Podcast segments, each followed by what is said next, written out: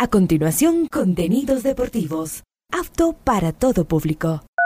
A esta hora, Ondas Cañaris, su radio universitaria católica, presenta Onda Deportiva, con toda la información local, nacional e internacional de los deportes. Comenzamos.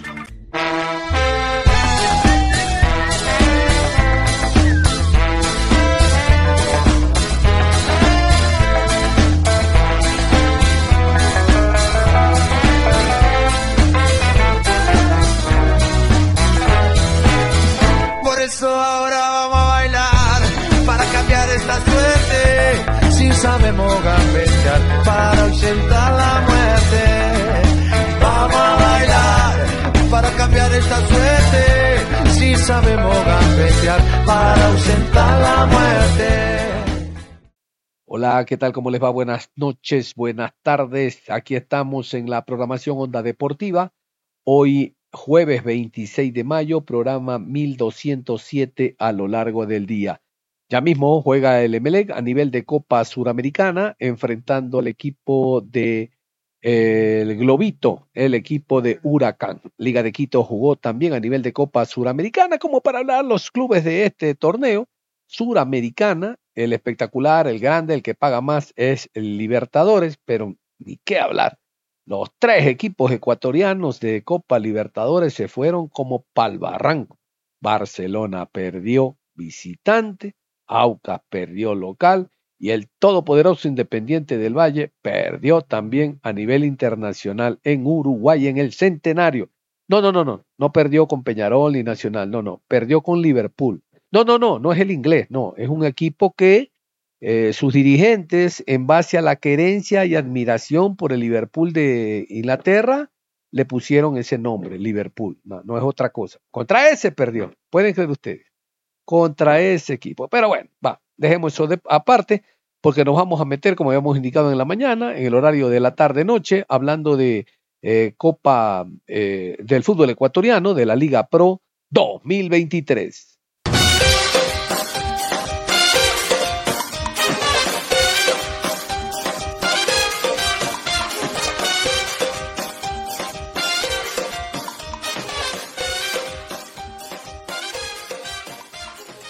Así es, vamos a hablar de la Liga Pro 2023 y de los partidos que se van a jugar a partir de mañana hasta el próximo día lunes. Hablando de la fecha número 12, hay algunos partidos que tienen presencia de VAR, sobre todo mm, los del día domingo, todos. El día lunes también, pero mañana la fecha se abre con presencia de VAR, el partido que tiene que enfrentar Libertad a Universidad Católica. Pero antes, antes, antes de esto, ahí los dejo para que ustedes estén muy atentos a esa información. Quiero contarles las sanciones, comisión disciplinaria y las sanciones a jugadores, cuerpos técnicos, escenarios deportivos y equipos. Quiero que reparen en que el Mushurruna, no al nivel de MLE, con la cantidad que generalmente era sancionado, en alguna ocasión hasta 35 mil dólares, en este caso Mushurruna tiene una sanción de 3.500 dólares. Este no es más que otra cosa que el Estadio Echa Leche no presenta las garantías para fútbol profesional. No es que la Liga Pro es mala, que no apoya, que no quiere al ponchito, pobrecito. No, no, no, no presenta ningún tipo de garantía. Si no, vamos a escuchar ustedes y yo el acta de sanciones y algunas hay de que no cumple las mínimas normas de seguridad tanto para el local como el visitante que exige Liga Pro. Vamos a escuchar. Universidad Católica 3, Emelec Suspensión tres fechas por insultos al árbitro. Luciano Precone, entrenador asistente. Suspensión tres fechas, insultos al árbitro. Omar Andrade, entrenador asistente. Suspensión tres fechas, insultos de utilero a oficial del partido. Utilero Dani Vera, Club Sport Emelec. Mushurruna 0, Auca 0. Reclamos indebidos, multa de 200 dólares. No se entona himno Liga Pro, multa 500 dólares.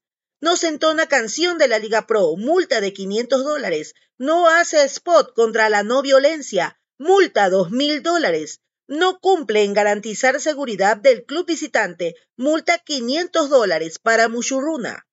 Deportivo Cuenca 1, Independiente del Valle 2, suspensión de dos partidos, juego brusco para Iñaki Melo, multa de 200 dólares, conducta incorrecta, multa de 100 dólares, conducta incorrecta para Marcelo Velasco, amonestación para Deportivo Cuenca. Multa de 200 dólares por conducta incorrecta para Martín Anselmi, DT de Independiente de Valle. Guayaquil City 3, El Nacional 1. Suspensión de un partido por doble amonestación para Brian Nazareno. Multa de 100 dólares. Doble amonestación, suspensión un partido para Norman Micolta, para El Nacional. Liga de Quito 2, Técnico Universitario 1. Suspensión de un partido, juego brusco para Ricardo AD multa de 200 dólares, reclamos indebidos. Luis Ubeldía, director técnico de Liga de Quito. Además, multa de 200 dólares para Carlos Grueso, entrenador asistente, Liga de Quito. Cumbayá 0, Delfín 1. Suspensión de un partido por juego brusco a Juan Carlos Paredes. Y suspensión de un partido por juego brusco a Pablo Cifuente de Cumbayá. Suspensión de un partido por juego brusco para Cristian García de Delfín. Barcelona 2, Orense 0. Suspensión de, un, de dos partidos. Juego brusco grave para Oscar Quiñones. Multa de 200 dólares.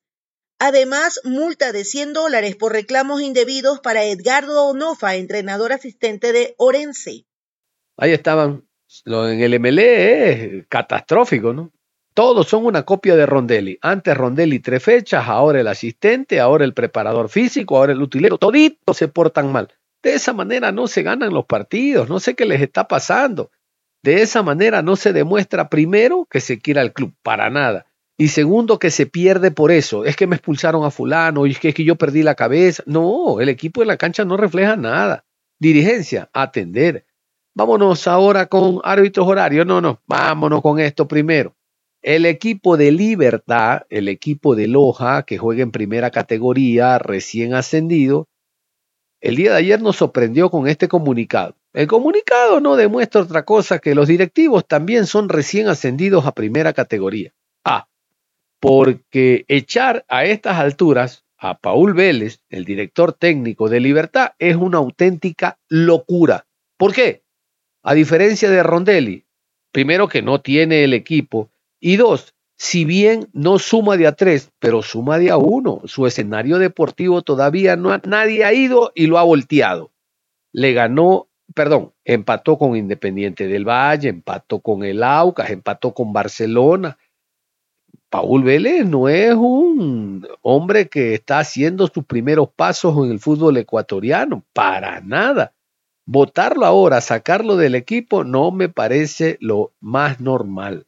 Creo que es un apresuramiento digno de o la calentura por estar en últimos lugares o simplemente llegó un empresario con la carpeta del nuevo técnico y dijo yo cobro menos y sé cómo hacerlo. El país está cansado de gente que sabe cómo hacerlo y a la hora de la verdad no sabe. Y el fútbol, el fútbol no está exento de aquello. Escuchemos este comunicado del equipo de Libertad. Vamos arriba, libertad. Vamos arriba, libertad. Vamos arriba, libertad. El orgullo de mi ciudad. Libertad Fútbol Club anuncia la salida del director técnico Paul Vélez y su equipo de trabajo. Agradecemos su contribución y profesionalismo durante su tiempo al frente de nuestro equipo. Asimismo, anunciamos al profesor Marcelo Robledo. Robledo, ¿qué les parece? Robledo este argentino sin nombre en el fútbol ecuatoriano llegó de Bolivia a comienzos de año para el Macará en Primera B. Llegó a un precio bajito, bajito. Vienen a hacerse un nombre. Pero resulta que la dirigencia lo separó. Actualmente Macará lidera la Primera B. Lo separó por actos de indisciplina. La indisciplina, hey, Pedro Pablo Perlaza, es de jugadores, no del técnico. El técnico comunica que Pedro Pablo Perlaza no fue a entrenar el día domingo y ya son muchas las, eh, ocasiones en que no entrena. Perfecto. Pero que el técnico sea indisciplinado, eso no ocurre. Por eso salió de Macará. Y resulta que ahora llega a primera categoría A, a dirigir a Libertad. El hombre vino a buscarse un nombre. Y hay directivos que compran, como la gente de Libertad. No se justifica bajo ningún concepto la salida de Paul Vélez, un excelente técnico. Si los resultados no se dan en base a que el equipo no camina porque no han habido los refuerzos, espérate que termine el semestre. Pero sacarlo ahora, este tipo de seguro, es que nos conocemos, ustedes y yo sabemos el, el verbo de la gente del Río de la Plata. No, tengo que conocer al plantel, tengo que conocer al equipo. Lo segundo, no, el equipo estaba mal trabajado, físicamente está mal trabajado, porque le echan la culpa al otro, al anterior. Y tercero, no, no, hay que contratar, hay que cambiar, y ahí viene el lleve. Hay que contratar al de acá, contratar este, reforzarse acá, y le dejan al equipo con una deuda de rescisiones de contrato de los que entre comillas no servían y con los contratos de los que llegan a salvar al equipo. Esta es historia repetida. Y cuando en la segunda fase el equipo esté ya en el descalabro, no, es que yo no armé el equipo a comienzo de año, yo tomé un equipo armado y se acuerdan que les conté que el equipo no andaba bien físicamente. Ese es el cuento que nos tienen acostumbrados los del sur del continente. Pero claro, cuando hay dirigentes que de este negocio no conocen, como el señor que está a cargo de Libertad, don Marlon Granda, que tiene buenas intenciones, quiere a Loja, quiere al plantel, pero asesórese, asesórese de gente que medianamente tenga recorrido en el fútbol de primera. No me voy a hacer mala sangre. Vamos mejor a escuchar árbitros y horarios, presencia de VAR en cinco partidos de esta fecha. Vamos a escuchar. Viernes 26 de mayo, 19 horas, en la ciudad de Loja, Estadio Reina del Cisne, Libertad Fútbol Club recibe a Universidad Católica. Árbitro central, Osvaldo Contreras. Asistente 1, David Bacasela. Asistente 2, Ricardo Valdivieso. Cuarto árbitro, Gerson Zambrano. Asesor de árbitros, Marco Correa. En el bar, Kevin Pazmiño. Asistente de bar, Edison Vázquez. Encargado de la calidad, Osvaldo Segura. Continúa la jornada del día sábado 27 de mayo, 13 horas, Ciudad de Ambato. Estadio Indoamérica Bellavista. Técnico Universitario versus Mushuruna Sporting Club. Árbitro central, Mario Romero. Asistente 1, Dani Ávila. Asistente 2, Adrián Lescano. Cuarto árbitro, Luis Troya. Asesor de árbitros, Carlos Mitrón. 15 horas con 30, Ciudad de Machala, Estadio 9 de Mayo. Orense Sporting Club versus Cumbayá Fútbol Club. Juez central, Guillermo Guerrero. Línea 1, Juan Aguiar. Línea 2, Boris Sánchez. Cuarto árbitro, Russell Terán. Asesor de árbitros, José Carrillo.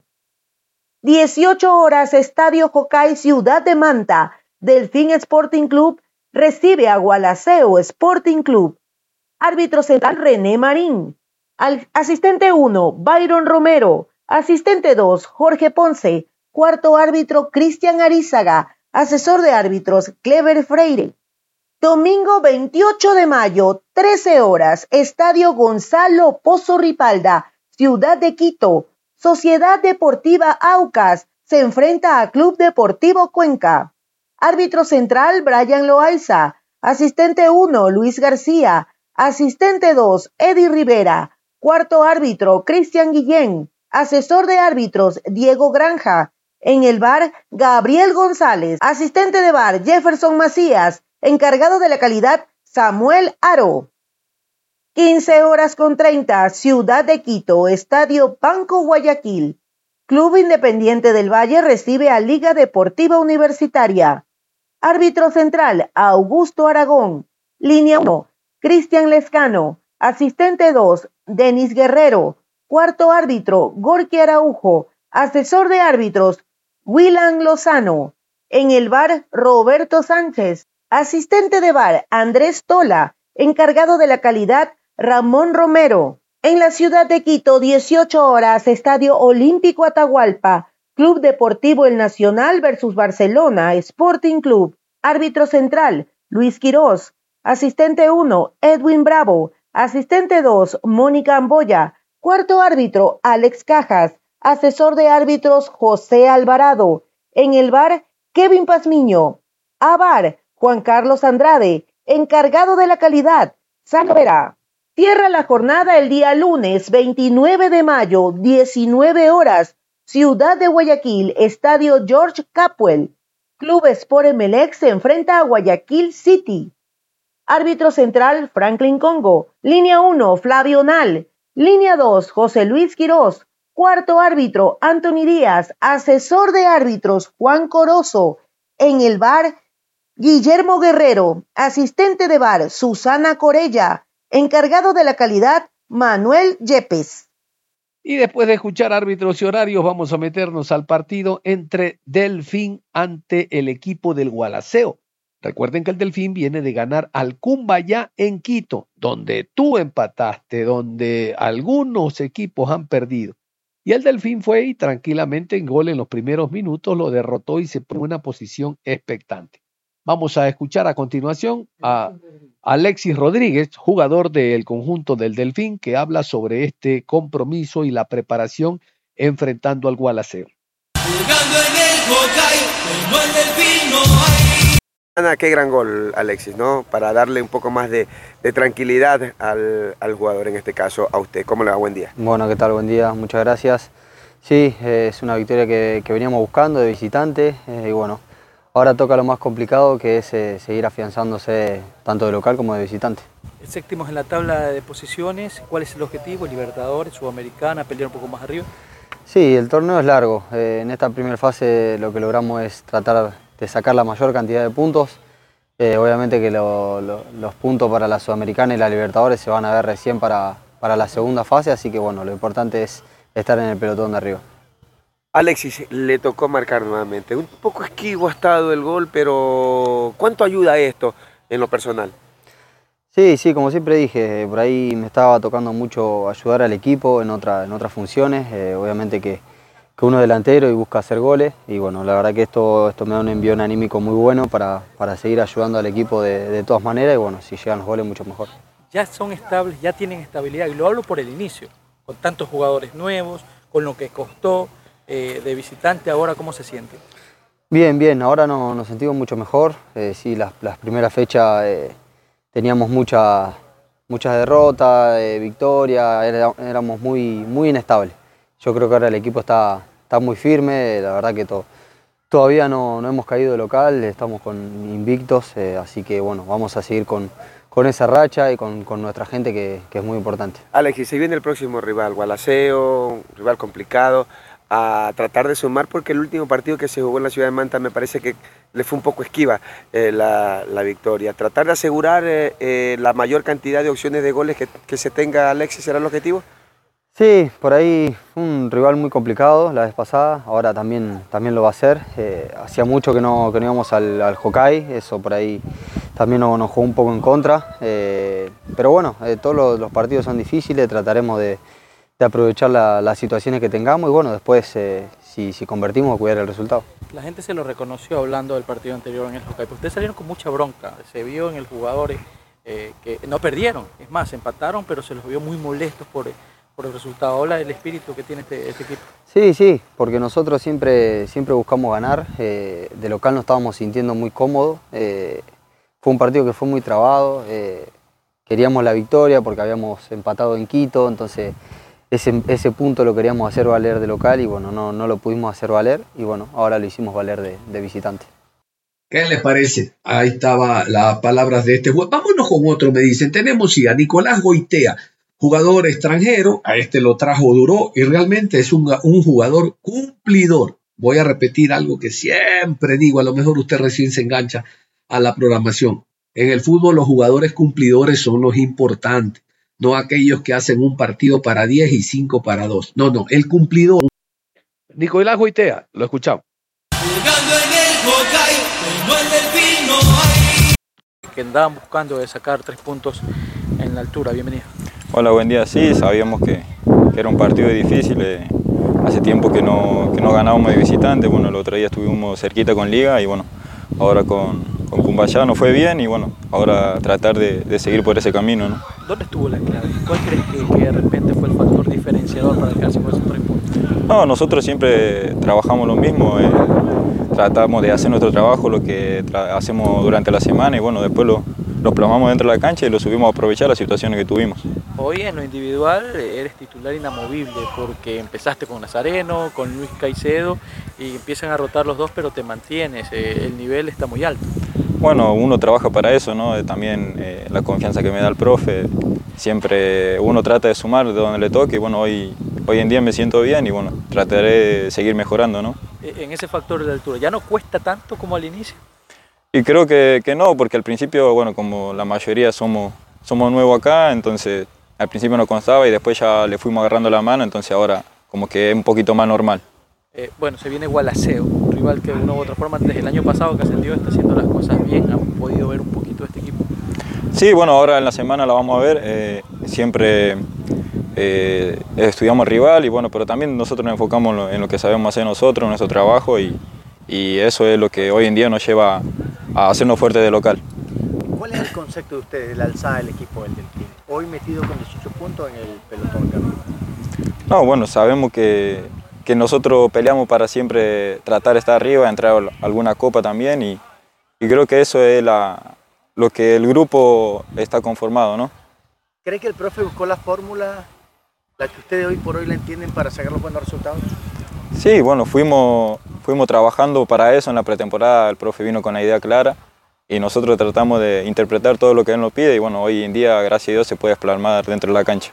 Habla de ese espíritu, o se ve ese espíritu que ustedes tienen para tratar de hacerse fuerte y ganar siempre, por lo menos eh, acá. Ahora se, será lo mismo ante este Gualaceo, ¿cómo está el aspecto? ¿Cómo vieron el aspecto de la cancha y todo aquello?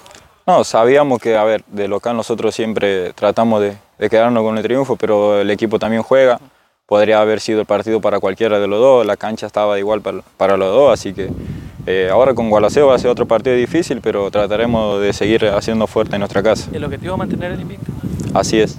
El objetivo es mantener el invicto y bueno, seguir sumando de local y, y de visitante también, ¿no? Es muy difícil para muchos clubes alcanzar a, a Independiente, pero se piensa en el acumulado de la primera etapa y después lo que se puede hacer en la segunda etapa. A ver, nosotros vamos paso a paso, sabemos que, que no es un torneo fácil, eh, todos los equipos son difíciles. Y bueno, nosotros vamos a sumar lo que más podamos y después veremos para qué estamos. Vamos a hablar del rival, el equipo del Gualaceo. Lamentable esta semana, la preparación ha sido irregular, tema climático, lluvias y demás. De hecho, el día martes estaba previsto entrenamiento, pero lamentablemente eh, la lluvia conspiró para que el equipo no pueda entrenar. Vamos a escuchar al jugador Sención. Él es uruguayo, volante 5, está a punto de terminar su relación contractual de un año, del año anterior a mitad de temporada a este, cuando llegó, pero existen grandes posibilidades para que él renove su situación dentro del equipo. Realmente que el club necesita un jugador de estas características, al margen que para este partido contra el Delfín el equipo recupera a un par de jugadores. Aquí está Ascensión, gracias a Paul Galarza, el hombre que maneja comunicaciones en el equipo del Gualaceo, que comparte esta nota.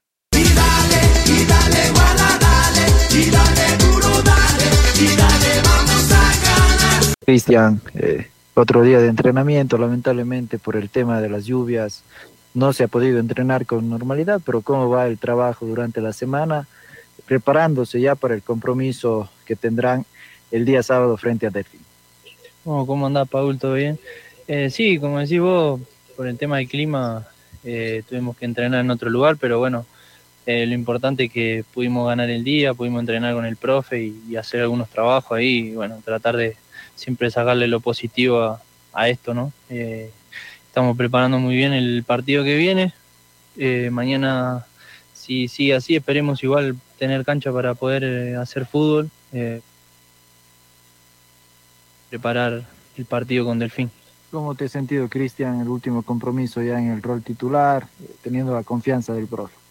No, muy bien, muy bien, sí. Eh, la verdad que el profe me ha dado la confianza de, de entrar de, desde el inicio y, me sentí muy bien, me sentí muy, muy cómodo en el equipo. Este, ya en los entrenamientos anteriores y otra semana había tenido también la oportunidad de poder trabajar con el plantel, con los titulares, digamos, y, y bueno, y también poderme acoplar más rápido a lo que es el, el juego. Entonces, nada, como te digo, me sentí bien, tranquilo. Lástima que no pudimos ganar, pero, pero bueno, ahora a pensar en Delfín y a ver si podemos traernos los tres puntos. ¿Cómo se le puede hacer daño a Delfín? ¿Qué conoce del rival? Nada, sabemos que es un equipo que, que juega muy bien por las bandas, tiene jugadores muy buenos como es Oyola, este, trataremos de contrarrestar eso y, después, bueno, que viene en una racha positiva, eh, pero bueno, creo que, que tal vez nosotros con nuestro juego, si estamos concentrados, si, si estamos tranquilos y tenemos paciencia, podemos traernos un buen resultado. Decía algo importante, el acoplarse al grupo. Cristian, usted llegó la temporada pasada, lamentablemente se lesionó eh, rápido y no pudo tener muchos minutos, pero ahora ya 100% acoplado y también recuperado de su lesión. Sí, sin duda, sin duda que el, año pasado cuando llegué, llegué en el segundo semestre, ya estaba el grupo armado y todo, y costó un poquito y encima lo de la lesión, pero bueno, por suerte el club también me dio la confianza de, de, de volver, de, de, poder mostrar lo, lo, mis características y poder estar eh, acompañando al, al equipo y dándole lo mejor al equipo. Entonces, también eso que es bueno y le voy a agradecer al club siempre de que me haya dado esa confianza de poder demostrar lo que realmente había venido a hacer el año pasado. Vamos a hablar del Deportivo Cuenca, que será visitante ante el Papá Aucas este fin de semana. En la mañana escuchábamos a Carlos Isquia, que dio la rueda de prensa el día de ayer, porque entrenó en el estadio eh, Alejandro Serrano Aguilar. Cristian Andrade, el médico, el club habla sobre el momento actual de algunos jugadores y la recuperación de otros. Es importante esto tenerlo siempre presente porque el club no tiene una gran cantidad de jugadores, así que hay que echar mano, sobre todo ahora que está suspendido Melo, como escuchaban al inicio, hay que echar mano de los jugadores que ya estén en óptimas condiciones. El doctor Andrade. Eh, correcto, eh, jugadores específicamente que están cumpliendo un protocolo de recuperación que ya está eh, escrito hace bastante tiempo, entonces ellos tienen que pasar por este protocolo para evitar futuras lesiones o complicaciones, en este caso Raúl Becerra. tenemos la novedad con Enzo López, con una lesión muscular que está siendo evaluada. El día de hoy va a tener una imagen para poder descartar cualquier cosa. Esperemos que no sea nada grave, lo estamos manejando. Eh, en el caso de Raúl Guerrón, el jugador ya la semana pasada tuvo un diagnóstico de un esguince eh, leve del ligamento cruzado anterior, una molestia también en la rodilla, una ofitis, un poquito de inflamación que se le está manejando esta semana. Eh, los jugadores han venido realizando trabajo eh, aeróbico, regenerativo, estático, no han estado en la cancha, pero igual permanecen eh, con el respaldo del departamento médico y el respaldo del equipo técnico. doctor, más allá de que todavía no conocen el alcance de la lesión, ¿descarta esto a Enzo López para el próximo partido o habría posibilidades de que llegue? No, nosotros no hablamos de descarte, no nos, no nos adelantamos antes de tener los, los resultados. Él el día anterior igual eh, estuvo en cancha haciendo trabajo alternativo, eh, manejando las cargas y el día de hoy eh, por la evolución se ha decidido realizar esta imagen. No, no esperamos que sea nada complicado, pero el momento que tengamos el diagnóstico definitivo le podríamos decir a futuro qué pasaría con el jugador. Doctor, el caso de Yalmar Almeida, que no pudo estar en el último partido y lo vimos haciendo trabajo diferenciado, ¿cómo va la evaluación, la evolución del jugador y dentro de esa evaluación podría llegar al partido del fin de semana? Sí, Yalmar fue ya dado de alta médica, está en una alta controlada. El día de hoy comenzó un trabajo regenerativo, aeróbico, para poder adaptarse de nuevo a los entrenamientos. Y bueno, eh, el que considera su ingreso a la parte de la lista de los que jugarán es el equipo técnico. Nosotros como departamento médico podemos decir que él está en alta y está recuperado. Eh, Raúl Becerra mañana va a estar entrenando con normalidad, no hay ningún tipo de problema. Eh, bueno, así mismo, no, no nos adelantamos a cualquier diagnóstico.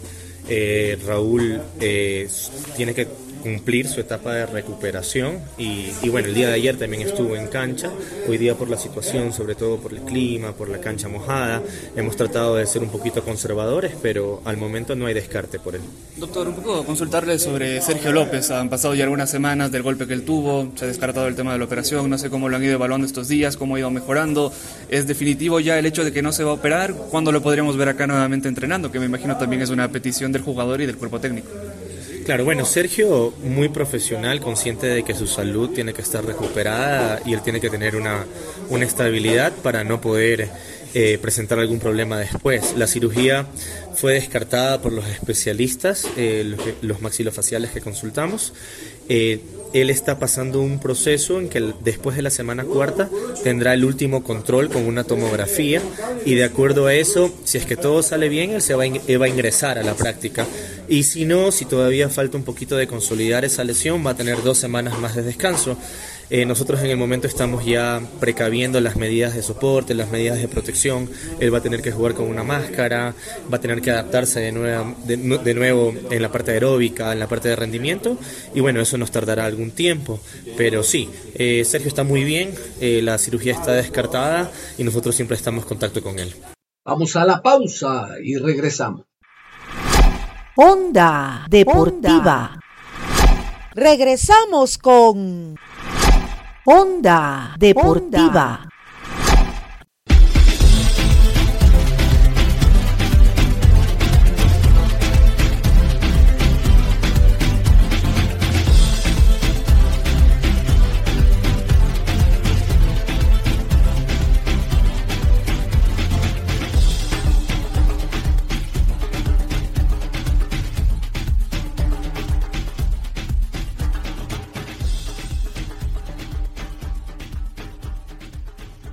Así es, vamos a ingresar entonces a Copa Sudamericana porque el último equipo ecuatoriano juega el día de hoy. Hablamos de MLE que será visitante ante el Huracán después del partido de anoche entre Liverpool y el equipo de Independiente del Valle. Vamos a iniciar con las alineaciones, las autoridades que Comebol dio a conocer. Aquí está el horario oficial. Y recuerden, ya en primera fase en Suramericana también hay presencia de bar. Los árbitros para esta, eh, esta noche. Por el Grupo B, a las 20 horas, en la ciudad de Buenos Aires, jueves 25 de mayo, Huracán recibe a Emelec. Árbitro central, Andrés Rojas. Asistente 1, Alexander Guzmán. Asistente 2, Miguel Roldán. Cuarto árbitro, Carlos Ortega, colombianos. En el bar, José Cabero. Asistente de bar, Carlos Poblete, de Chile. Encargado de la calidad, Luis Sánchez. Asesor de árbitros, Sergio Viola, argentino. Vamos a, continuación a repasar la previa. Vamos a la previa del huracán ante el Emelec. Ya escuchaban ustedes entonces esta noche el compromiso. Huracán Emelec, la previa del encuentro. Huracán comenzó de gran forma su participación en la Copa Sudamericana, dado que derrotó por 4 a 1 a Guaraní de Paraguay en condición de local. Los goles los anotaron Santiago Gese, Lucas Castro, Santiago Luján y Juan Garro, quienes ingresaron en el segundo tiempo. El por entonces local tuvo 50% de posesión de balón, pero intentó 21 tiros al arco, de los cuales acertó 10. No le dio espacios al rival para acercarse a su meta, solo intentó 8 disparos y acertó 4. Cometió menos faltas 13 versus 18 y concedió, y concedió solo un tiro de esquina, ganó 3. En la Liga Argentina el contraste no podría ser mayor, puesto que entre el duelo ante Guaraní y este de Emelec versus Huracán no ganó ninguno de los tres partidos que disputó. Fue goleada en contra 0 a 3 ante el poderoso River Plate, derrota 0 a 2 en Córdoba ante Belgrano y finalmente un magro 0 a 0 frente a un Argentinos Juniors que acabó el partido con un jugador menos porque fue expulsado Gastón Verón a los 85 minutos. Así llega entonces el equipo de Huracán para el encuentro de esta noche. Vamos a repasar la alineación confirmada para el partido de hoy. Lucas Chávez, Guillermo Soto, Fernando Tobio, Gastón Sauro, Guillermo Benítez, Santiago Gese, Federico Fattori, Gabriel Gudiño, Lucas Castro, Juan Gauto y Nicolás Cordero. Escuchate, Cordero. Vámonos ahora con el MLE. ¿Cómo llega el equipo azul para este partido? Con Rondelli en la banca, porque el hombre no está expulsado en este torneo, sí en la Liga Pro. Tres fechas, ya cumplió una, tiene que cumplir dos más. Ojalá eh, por el bien del club, por el bien del fútbol, por el bien del MLE, el técnico de una vez ya se quede en Argentina en base a los rumores que existen de que este podría ser su último partido. Qué mejor que el club que lo trajo lo deje en casa. Así llega el MLE. Emelec perdió en su debut copero por 2 a 0 ante Danubio. En ese partido disputado en suelo uruguayo, tuvo más la pelota que su rival, un 54%, pero la clave que explica todo es su falta de eficacia, ya que los 10 intentos de disparos que generó apenas acertó uno al arco. Realmente ha sido muy pobre lo que mostró el equipo del argentino Miguel Rondelli, ya que su rival, a pesar de tener menos la pelota, se las ingenió para intentar 18 disparos al arco y acertar en 7 oportunidades. Y en lo que respecta a su labor defensiva, MLE cometió 6 faltas, concedió 5 tiros de esquina y ganó otros 5. Luego de esa caída, el rendimiento del equipo no mejoró, puesto que entre este juego y Emelec versus Huracán de esta semana, Disputó dos partidos por la Liga Ecuatoriana y los dos fueron derrotas, 2 a 1 ante Aucas y el Nacional respectivamente. Antes de ir con la alineación del MLE para esta noche, ¿qué tal si vamos con la nómina de jugadores azules que viajaron hasta Argentina? Esta es la nómina del MLE, los que se encuentran en Buenos Aires. Pedro Ortiz, Justin Mina, Romario Caicedo, Brian Carabalí, Fernando León, Aníbal Leguizamón, Caín Fara, Blainer Agrón, Cristian Cruz, Carlos Villalba, Samuel Sosa, José Alberti, Joseph Espinosa, John Jairo Sánchez, Diego García, Cristian Valencia, José Ceballos, Juan José Pérez, Alejandro Cabeza, Miller Bolaños y Brian Angulo. En el cuerpo técnico y médico, Miguel Rondelli, Omar Andrade, Luciano Precone, Diego Mafla, Freddy Bone, Miguel Ceballos, Raúl Burgos, Joshua Cabrera y Mirko Muñoz.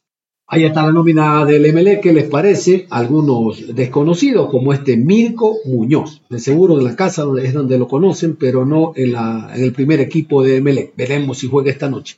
Con esta nómina ya podemos entonces darles a conocer a ustedes la plantilla, el 11 que el día de hoy saltará al terreno de juego.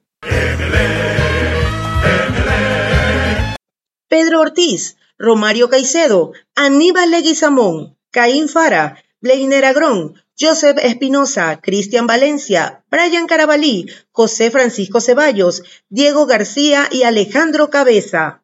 Muy bien, vamos a ir con eh, jugadores del Emelec, entrevistas, ahí está Sosa, está Agrón, está Bernaza, el médico, algunas novedades presenta el club pero antes, ¿qué les parece si conocemos la posición del Emelec dentro de la tabla y qué opciones también se le dan para pasar a la siguiente etapa? Aquí la tabla de posiciones de este grupo.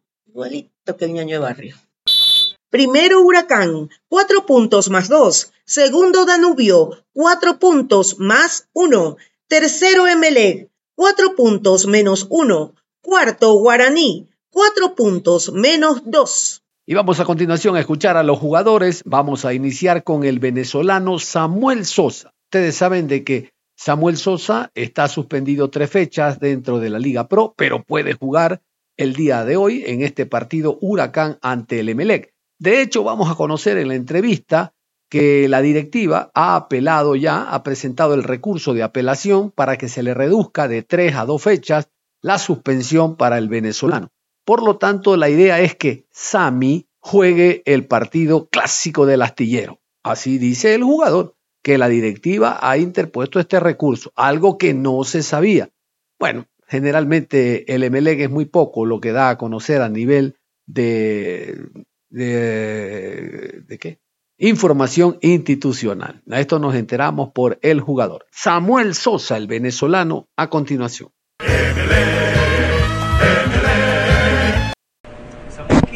Eh, hablar con respecto al tema de tu expulsión? Quizás no lo habías tenido la oportunidad de comentarlo. Eh, ¿Te deja imposibilitado de estar tres fechas? En... No, bueno, este, van a pelear a ver si se puede quitar una fecha, pero bueno, todo lo tienen en manos de ellos.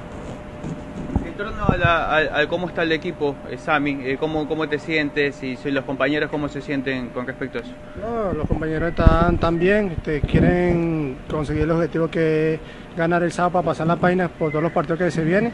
Y bueno, estamos todos contentos.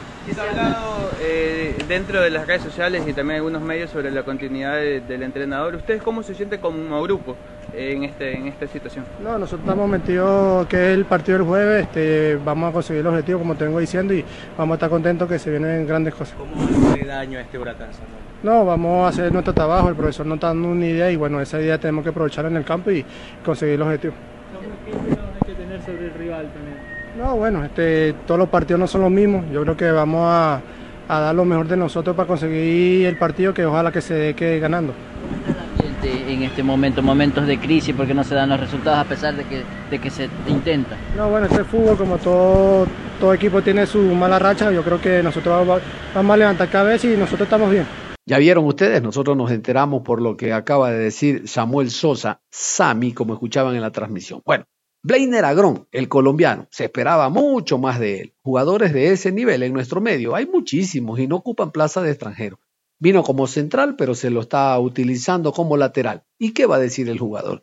Que él se siente muy bien donde lo pongan. Claro, aquí gana los dólares que no van en Colombia. Lo cierto es que jugador de ese nivel, aquí hay muchísimos, muchísimos. Estoy seguro que en la cantera del MLE habrá. Pero se paga un jugador extranjero con la esperanza de que marque diferencia. La diferencia la marca en el sueldo. Aquí está Blainer Agro.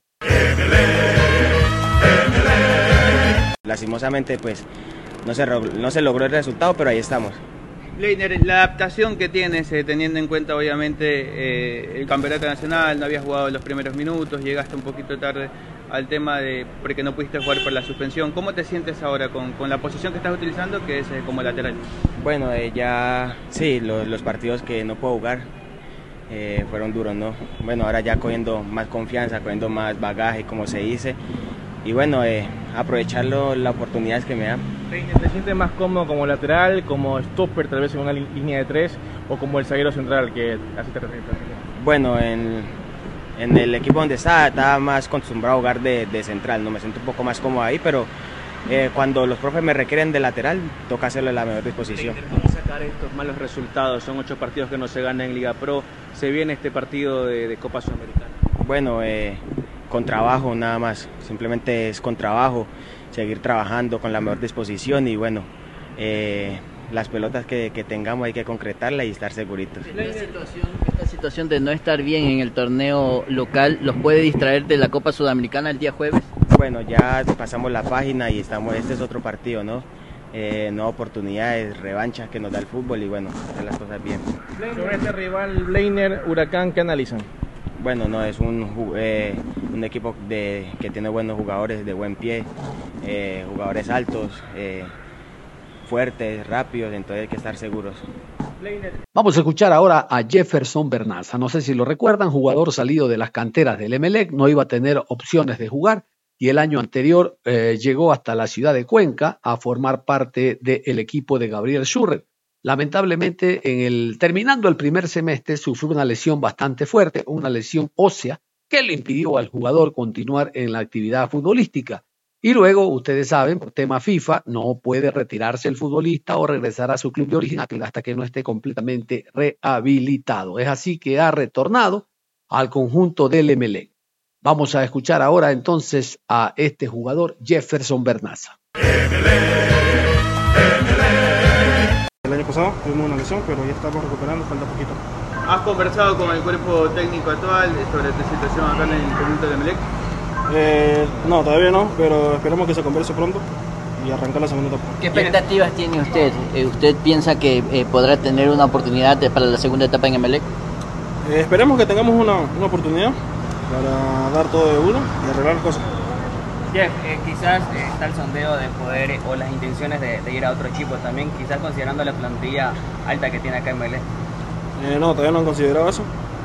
esperemos que no, esperemos quedarnos acá y ayudar un poco. Jefferson, ¿cuál, es, ¿cuál, es, tu intención? ¿Quedarte en Emelec, tener esa segunda oportunidad que, para aprovechar en, este, en esta ocasión? sí, esa es la intención, quedarnos acá y jugar.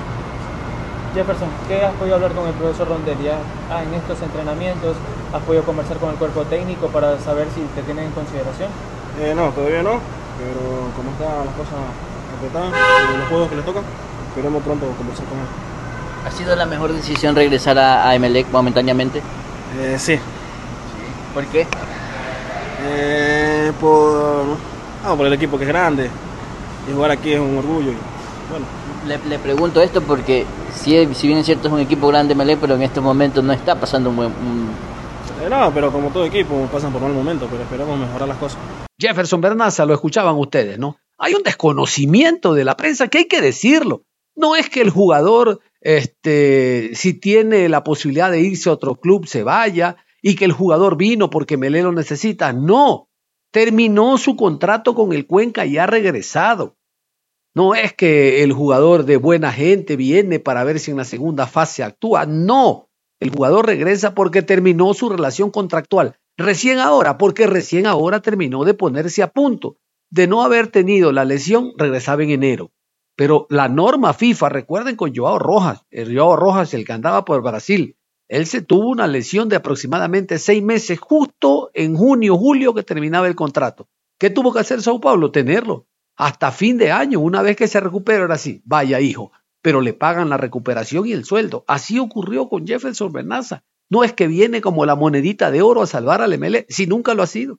Que es un hombre de la casa, sí, que tiene el color azul bajo la piel, vamos a ver. Pero nada de que sea la salvación del ML para segunda fase. Vamos a escuchar al médico del club. Hablamos del doctor Raúl Burgos, Ajá, el doctor Raúl Burgos habla sobre todo el tema de Jackson Rodríguez. Cuando uno es joven, no hay caso. Rapidito viene la recuperación.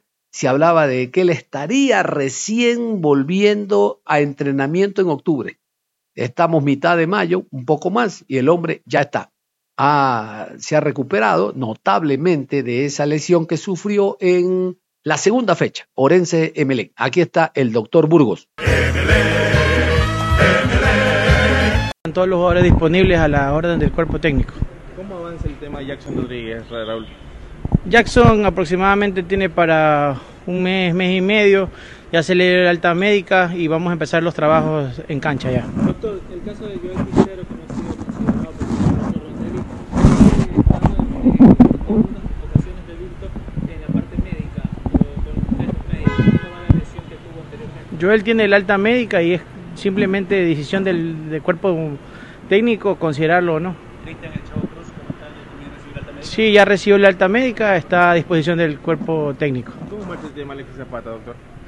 Asimismo, igual que, que Jackson, es, Alexis está aproximadamente en un mes, mes y medio. Estamos trabajando ahora ya en cancha, ya la lesión que tuvo está totalmente consolidada y no hay ningún inconveniente. Doctor, el tema Brian Carabalí tuvo un golpe partido pasado, se lo vio que estaba con, con eh, muchas cintas adhesivas. ¿Cómo se encuentra el jugador? No, el jugador está disponible, incluso va a viajar con nosotros a Argentina y no hay ningún inconveniente. Simplemente es una precaución nada más. Doctor, ¿puede ser factible de que mejore o baje los tiempos para el tema de Jackson Rodríguez y que pueda regresar lo más pronto al... A ver, lo de Jackson estamos manejándolo mucho con cautela, estamos eh, lo que estamos haciendo es el trabajo adecuado para que él al momento de reingresar al, al, campo de juego lo haga de mejor manera. Y vamos a cerrar con el presidente del Emelec, el ingeniero José Pileggi. Quiero que caigan en cuenta eh, que el presidente no ha tenido ningún plan, que no analiza el momento actual que atraviesa su club con siete u ocho equipos sin ocho partidos sin ganar, que hay una crisis de resultado, que hay que tomar decisiones. Para esto no se necesita una dilatada trayectoria como dirigente, no, simplemente sentido común, que se dice que es el menos común de los sentidos. Este es el reflejo. Este hombre de Pileggi dice primero, ya lo van a escuchar ustedes, que eh, Rondelli no les ha presentado la renuncia y que van a conversar con él después de lo que pase hoy ante Huracán. Y luego dice, bueno, no nos están saliendo las cosas, en todo caso vamos a ver si él presenta. No, si él presenta, no. Basta, gracias, fuera. Más adelante a lo mejor vamos a tomar decisiones. No, ¿cuándo? En la B. Todavía no determina que está un equipo grande, mediático, uno de los principales del fútbol ecuatoriano, con una hinchada superlativa. Es el Club Sport Emelec. No es un grupo rejuntado de muchachos. Aquí hay inversión y eso no se refleja. Hay que tomar decisiones, golpes de timón. Fuera, Rondelli, fuera. Pero para el directivo de seguro, esto se cura con un asado de integración. Yo no miento, aquí está Pileggi, equivocado totalmente sobre el momento actual de su club. ¿Qué pasa con Miguel Rondelli? ¿Se queda? ¿Se va? Desde la dirigencia hay un punto de vista en darle, en continuarle dando el apoyo o se está analizando por el tema de resultados su continuidad. Bueno, hemos dado el apoyo al profesor Rondelli a su cuerpo técnico desde el inicio de la gestión, ¿no? Porque estamos apostándole con él a un proyecto nuevo, distinto en Emelec. ha tenido muchas dificultades, este, como también han tenido dificultades ciertos jugadores por sus lesiones. Y nosotros tenemos que ser consecuentes con esto. El profesor no nos ha presentado ninguna situación particular de renuncia y tampoco nosotros podemos decir que hemos indicado algo al respecto. Nosotros vamos a esperar a, a ver cómo se van desarrollando los eventos para poder en ese momento hacer cualquier tipo de pronunciamiento. Creo que ahorita no es el momento oportuno, estamos frente a un partido muy importante a nivel internacional para el club, en el que estamos bien en la tabla este, y esperamos tener, obtener los mejores resultados el próximo día jueves. Bueno, si nosotros recibimos algún tipo de, de situación por parte de los- del cuerpo técnico, nosotros en ese momento vamos a saber responder. ¿no? Eh, No quisiera adelantar a ningún tipo de criterio, pero creo que sí estamos eh, necesitando tener resultados. Eh, por el esfuerzo que venimos haciendo como dirigentes, eh, tanto con el cuerpo técnico como con los jugadores, eh, estamos 100% al día en todo. Eh, tenemos las obligaciones pagas con instituciones financieras eh, que vienen heredándose de años atrás. Estamos con las instituciones públicas como el SRI, IES al día, proveedores al día, nuestro personal de empleados y obreros del club al día. Es decir, están dadas todas las condiciones para que los resultados se den de manera positiva. Es lamentable que no se nos estén dando, pero creo que hay que ser un poco pacientes y tendremos que ser también pacientes respecto al tema de lo que acontecerá después del partido con Huracán y la conversación que tendremos que seguramente tener con el cuerpo. Y como ustedes saben, el otro club que está en Sudamericana es Liga Deportiva Universitaria de Quito, que empató allá en Chile ante el Magallanes. Vamos brevemente a escuchar a Mauricio Martínez, a este le dicen el caramelito. Vaya, averigüe usted por qué. Lo propio a Luis Sube el día. Empate a uno que si bien ayuda porque suma, pero la idea es haberse traído los tres puntos desde el estadio El Teniente. Este partido fue en Rancagua. Vamos con una breve eh, declaraciones de lo que ocurrió en el post partido. Si me permite, ¿cómo el desempeño del equipo en defensa? Eh, ¿Considera que hubo algún error eh, o algo que dificultó mucho el ataque del equipo local? Muchas gracias. Al contrario, que favoreció el ataque rival. Eh, mira, primero, obviamente nosotros vinimos a buscar el triunfo. El primer tiempo fue dividido. Eh, los dos equipos intentaron eh, buscar el arco contrario y yo tuvieron sus oportunidades de entrada. Nosotros después enseguida respondimos con dos o tres situaciones claras. En el primer tiempo compitió bien, a pesar de que el rival tenía energía, el rival intentaba hacer lo suyo, entonces fue bastante parejo, pero ya en el segundo tiempo parece que fue todo nuestro, en todo sentido. Y quizá son acciones puntuales por ahí que, que nos faltó de conectar ahí en situaciones eh, cuando el rival se te mete muy atrás. Eh, Son acciones muy puntuales, ¿viste? De conectar con tu centro, con un pase gol o con, con algo concreto. Eh, pero el equipo lo fue a buscar todo el partido. Me parece que hicimos todo el esfuerzo, aún con los cambios lo fuimos a buscar. Y no digo que me voy contento, pero me parece que eh, se vio que, hicimos todo como para llevarnos el triunfo. Pero nos faltó esa, claridad en el último pase, digo, ¿viste? Por todo, para poder cerrar todo el dominio que tuvimos. Segunda parte. Primera parte tuvimos dos o tres situaciones nosotros, dos o tres situaciones ellos, un partido parejo. Así que la historia sigue abierta y nos esperan dos partidos locales figuras de- del equipo de liga retomando hace mucho tiempo que no jugabas un partido entero. Eh, ¿Cómo puede también regresar ya a este nivel, siendo uno de los pilares fundamentales, al menos en este partido? Muchas gracias. Buenas noches. Bueno, muchas gracias por, por mencionarme. Creo que me siento cada vez más suelto, mucho mejor. Pero ya el segundo partido que juego 90 minutos, así que contento por eso. Eh, la verdad que hicimos un esfuerzo muy grande para, para llevarnos a tres puntos a Quito, pero bueno, eh, son así los partidos de Copa. Eh, el rival, el segundo tiempo más que nada, se metió muy atrás, nos sometimos totalmente. No encontramos los espacios para, para conectar jugada, como dice Luis, pero creo que estamos por buen camino y vamos por, por la clasificación. ¿Por dónde cree usted que fueron los factores determinantes del partido en las que no se pudo hacer daño al rival? si bien es cierto la característica suya, siempre lo he dicho, generamos bastante, llegamos bastante, pero no la invocamos. Hoy no hubo mucho esa generación, profe.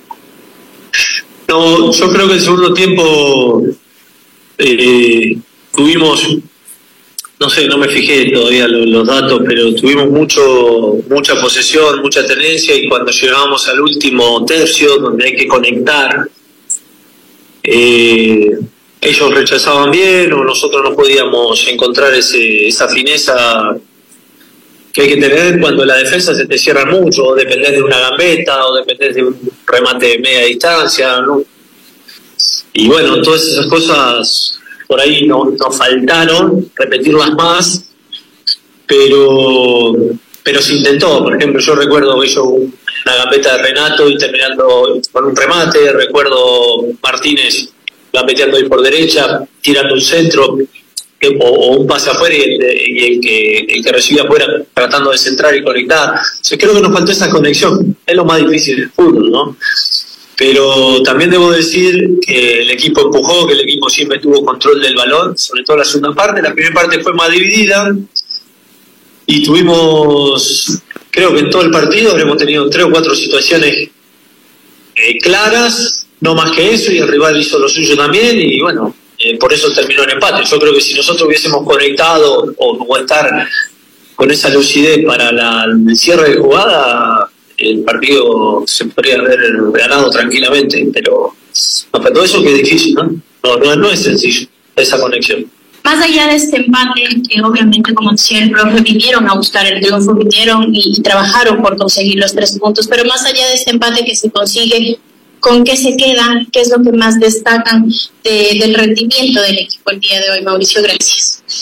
Yo creo que todo fin de semana buscamos el triunfo en todos lados, en todas las canchas. Eh, ese es el objetivo nuestro.